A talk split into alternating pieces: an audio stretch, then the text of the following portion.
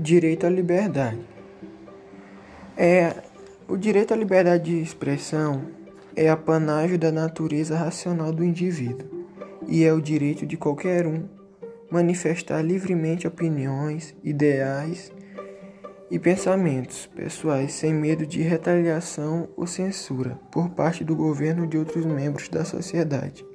É um conceito fundamental nas democracias modernas, nas quais a censura não tem respaldo.